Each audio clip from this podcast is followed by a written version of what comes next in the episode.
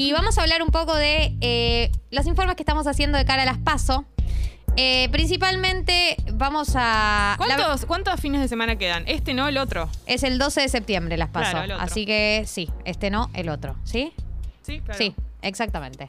Eh, no, esto es- a veces me pierdo con las fechas, hay que Sí, decirlo. Em, lo que yo quería decir con respecto a este informe que tiene que ver con el área de Juntos es que yo voy a nombrar a los candidatos del AMBA, ¿no? Voy a nombrar a María Eugenia Vidal, voy a nombrar a Diego Santilli, voy a nombrar a Facundo Manes, voy a nombrar a Ricardo López Murphy. Es una elección que está muy eh, porteñizada o ambaizada, digamos, que está muy centrada, que las, figuras principales, no, las caras principales de la campaña vienen siendo las figuras y los candidatos del AMBA, eh, de la Ciudad Autónoma de Buenos Aires y de la provincia de Buenos Aires, y que también representan un poco las internas que hay dentro de Juntos por el Cambio. Nada, eh, saber que tiene esta limitación, este informe, que, que- va a estar centrado en estas figuras que te digo, va a estar centrado en la interna Santilimanes, en la interna Vidal y en la interna Vidal López Murphy. Porque creo que son las figuras que representan en este momento eh, la interna que hay dentro de Juntos por el Cambio, o de Juntos, como se llaman ahora, eh, y que un poco eh, representa también lo que pasa a nivel nacional, pero a nivel provincial, digamos, o distrital. Buena palabra distrital. Buena, Gali. Bien, vamos a ir por partes. Vamos a ir por partes. Primera interna, eh, la interna de la Ciudad Autónoma de Buenos Aires, María Eugenia Vidal versus Ricardo López Murphy.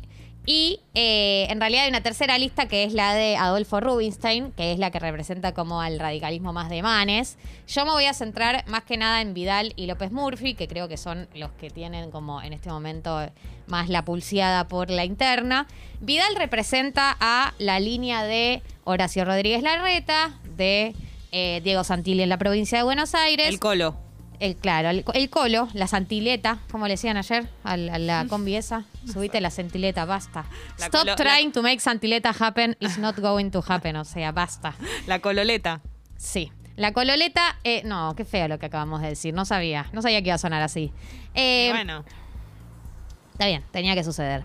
Bueno, esta línea que es la línea Larreta, es la línea Vidal, es la línea Santilli, es la línea Ritondo, es la línea llamada moderada dentro de Juntos por el Cambio, es la línea que pretende que Horacio Rodríguez Larreta sea presidente de la Nación en el 2023.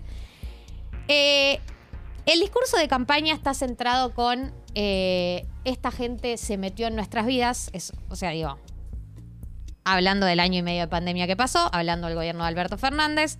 La línea de discurso es, esta gente se metió en nuestras vidas, se metió en nuestras casas, se metió con nuestra familia, con nuestros hijos, nos sacaron las clases, digo, todo eso que, que pasó durante el año y medio de pandemia, que vamos a decirlo, Horacio Rodríguez Larreta fue entre comillas, cómplice de muchas de esas medidas, porque Claro. salía en las conferencias de prensa con Alberto Fernández sentados los tres anunciando medidas. Sí es verdad que después en determinado momento aparecieron las diferencias, ¿no? Principalmente a fin del año pasado. claro, toda aparecieron la, las primera, diferencias. toda la primera parte la primera mitad de año. sí. Y Vidal también apoyó muchas de esas medidas. Ahora de repente se, se despegan, ¿no?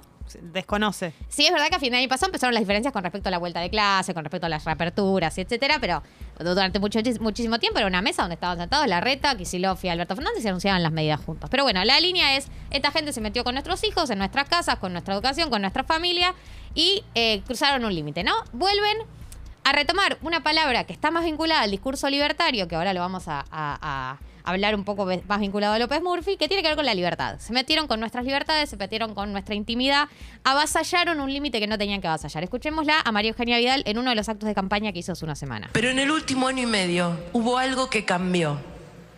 Hubo una raya que se corrió. Un límite que no podía ser traspasado. Y ese límite, como bien dijo Emma, fue nuestra familia, nuestros hijos.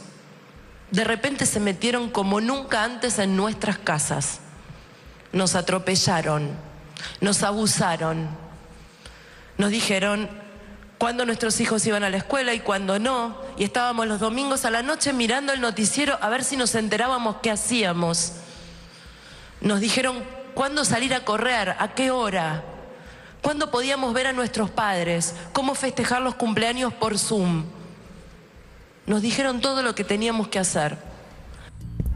Bien, ¿no? Eh, creo que eh, eh, eh, mucho de la campaña de María Eugenia Vidal tiene que ver, y, y con eh, Larreta y Santilli, tiene que ver con, bueno, toda esta gente nos prometió, nos dijeron que nos iban a cuidar, nos dijeron, y tenemos eh, más de 100.000 muertos, eh, eh, tuvimos a nuestros chicos sin escuela, tuvimos eh, sin la posibilidad de visitar a nuestros padres, etcétera, cruzaron una serie de límites a nuestras libertades, que creo que ahora vamos a hablar un poco también de, digamos, más vinculado a López Murphy, como a, a qué electorado están intentando convocar, eh, pero es una parte de la línea de la campaña que tiene que ver con eh, las, las críticas que tienen a la gestión de la pandemia de eh, Alberto Fernández. La realidad es que es difícil que se centren en otra cosa, porque gran parte del gobierno de Alberto Claro. Fernández fue gestionar la pandemia Sí, sobre todo van a hablar, de, de- claro, de la, de la cuarentena estricta, la parte... de la cuarentena estricta y además tampoco les, les debe ser fácil hablar de su gobierno, digo, porque es un gobierno que en cuanto a indicadores económicos, en cuanto a los parámetros que ellos mismos pidieron que los midan, como por ejemplo la reducción de la pobreza,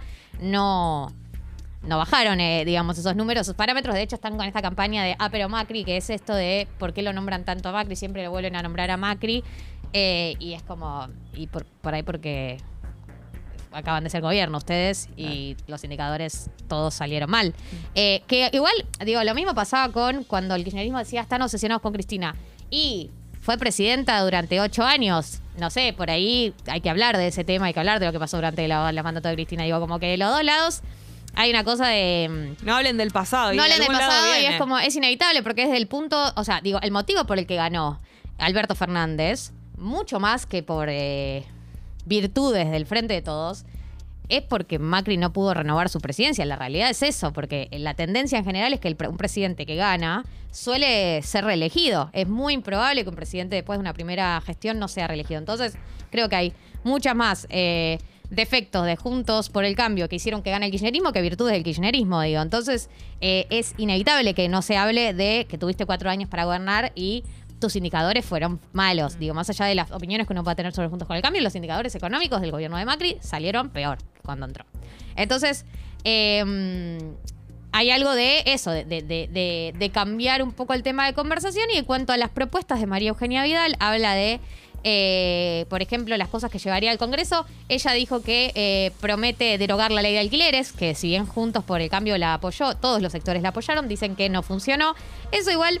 Sobre la ley de alquileres hay que hablar porque la realidad es que la mayoría de las personas, los relatos que se escuchan de gente que intentó llevarla a cabo, tuvo problemas para llevar a cabo la ley de alquileres, tuvo problemas para negociar sus alquileres nuevamente y le generó más conflictos que otra cosa, así que sin duda me parece que es un tema a debatir, pero bueno, ella lo que plantea es directamente derogarlas. Eh, propuso que eh, los chicos recuperen todas las clases que perdieron el año pasado, propuso eh, una ley de reparación para exhibir por dos años de impuestos al trabajo, a los sueldos brutos hasta 70 mil pesos en el sector gastronómico del, ho- del hotelero y del turismo. Eh, habló también de prácticas formativas obligatorias en las escuelas. Bueno, hay toda una serie de propuestas de María Eugenia Vidal, creo que es de las que tiene propuestas más concretas para el, para el Congreso, porque a veces las propuestas que son son tipo, estas propuestas son presidenciales, o sea, no vas a poder hacer nada de esto. Acá hay algunas propuestas que son más concretas en ese sentido para tener en cuenta. Ahora, yendo a la interna de María Eugenia Vidal, que tiene que ver con Ricardo López Murphy, que es un economista que ya conocemos de hace muchísimos años. Que El presentó- bulldog. el Bulldog. Que se presentó, que además de, de ser ministro, durar 15 días por la serie de ajustes que hizo. Se presentó varias elecciones ya a lo largo del tiempo. Ahora no se presentaba hace ah, como 15 años y le solía ir, la verdad que en general le fue mal, en las elecciones no sacaba mucho porcentaje de votos, se retiró durante un tiempo y ahora vuelve con un discurso eh, vinculado a, al- al- a lo libertario, un poquito menos millennial, digamos, es como un, liber- un- un liberalismo más, más tradicional, el que conocemos de toda la vida, digamos, como que no tan el actualizado de Milei y expert, sino Menos rockero. poquito- Sí. Menos rockero y más, más conservador. Eh, más conservador no, no en cuanto a las ideas, sino también en cuanto a lo que ya conocemos, las ideas que ya conocemos. Y digo, esto eh, es sabido, pero eh, juntos lo, lo incorpora a la interna de su propio partido para absorber parte de los votos que se iban, que se irían, si no, a Milei, ¿no? La idea es que esos votos en las paso. Hay que ver después qué pasa eh, el- en las- eh, después de las primarias en las generales, pero la idea es que en las paso por- un porcentaje de esos votos que irían a Milei vengan a Juntos, porque por más que son interna, todos los votos de Ricardo López Murphy, de María Eugenia Vidal y de Adolfo Ruiz son de Juntos por el Cambio.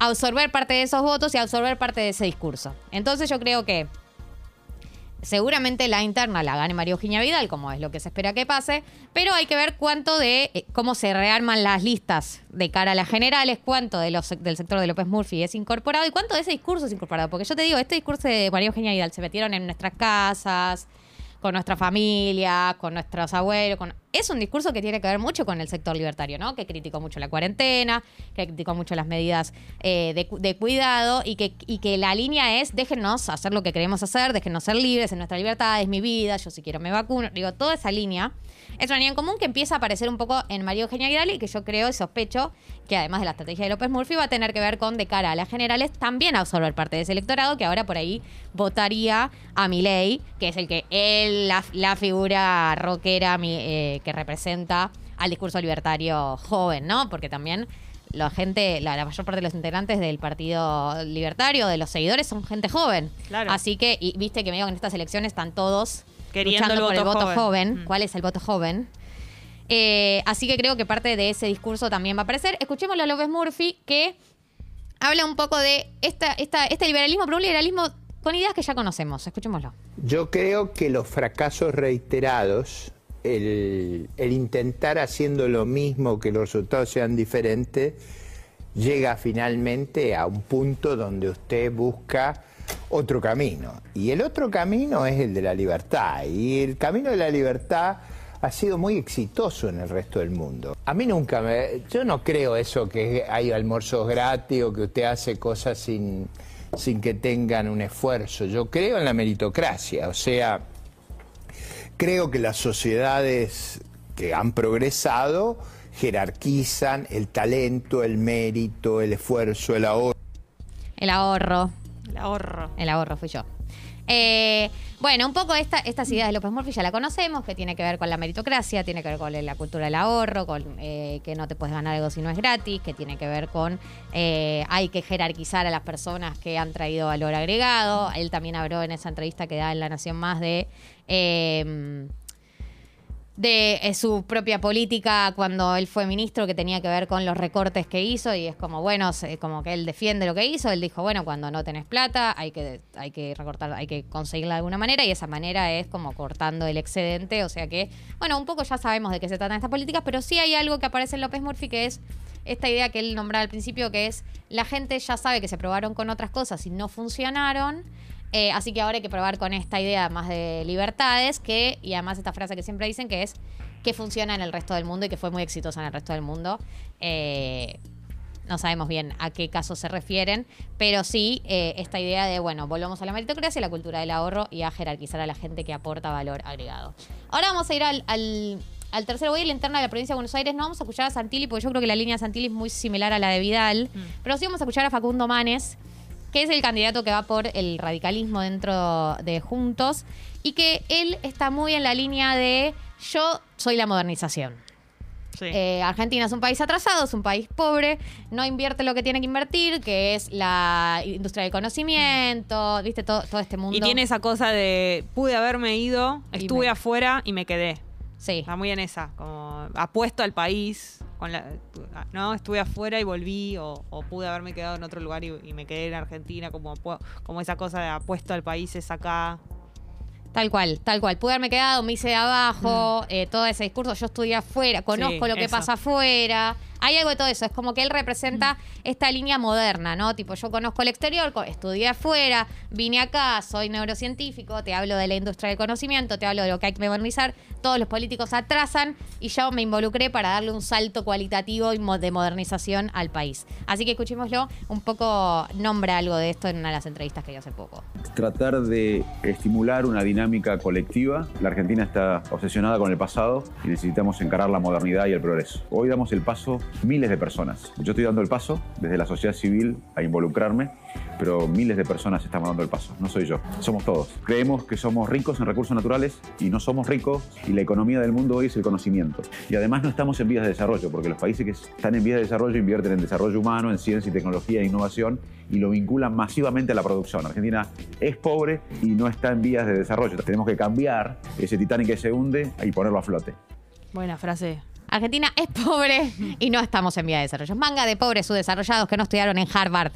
Unos pobrecitos. Eh, sí, bueno, un poco creo que esto, que Facundo Manes representa la línea de la modernización, del salto en eh, la modernidad, de invertir en, en como estos, estas industrias del futuro, y un poco creo que se, se planta en esa línea y va, va a hablar mucho en esa línea eh, en y se va a diferenciar como de los políticos tradicionales por decir que atrasan, por decir que, que ya se probaron esas recetas, por decir eh, que le falta como, como estar al día. que están obsesionados con el pasado. Sí. Así que bueno, un poco esas son las opciones que tenemos dentro de Juntos, eh, por lo menos en la provincia de Buenos Aires, en la ciudad de Buenos Aires. Eh, hago hincapié ¿no? en, en- que hay esto como una, porteñización ¿no? de la política, incluso en los candidatos de la provincia de Buenos Aires, como Diego Santilli, que se cambió su dirección eh, en marzo de este año, y como otros candidatos que hay en la provincia de Buenos Aires, como Graciela Ocaña, que también es, porteña, o Juan Manuel López.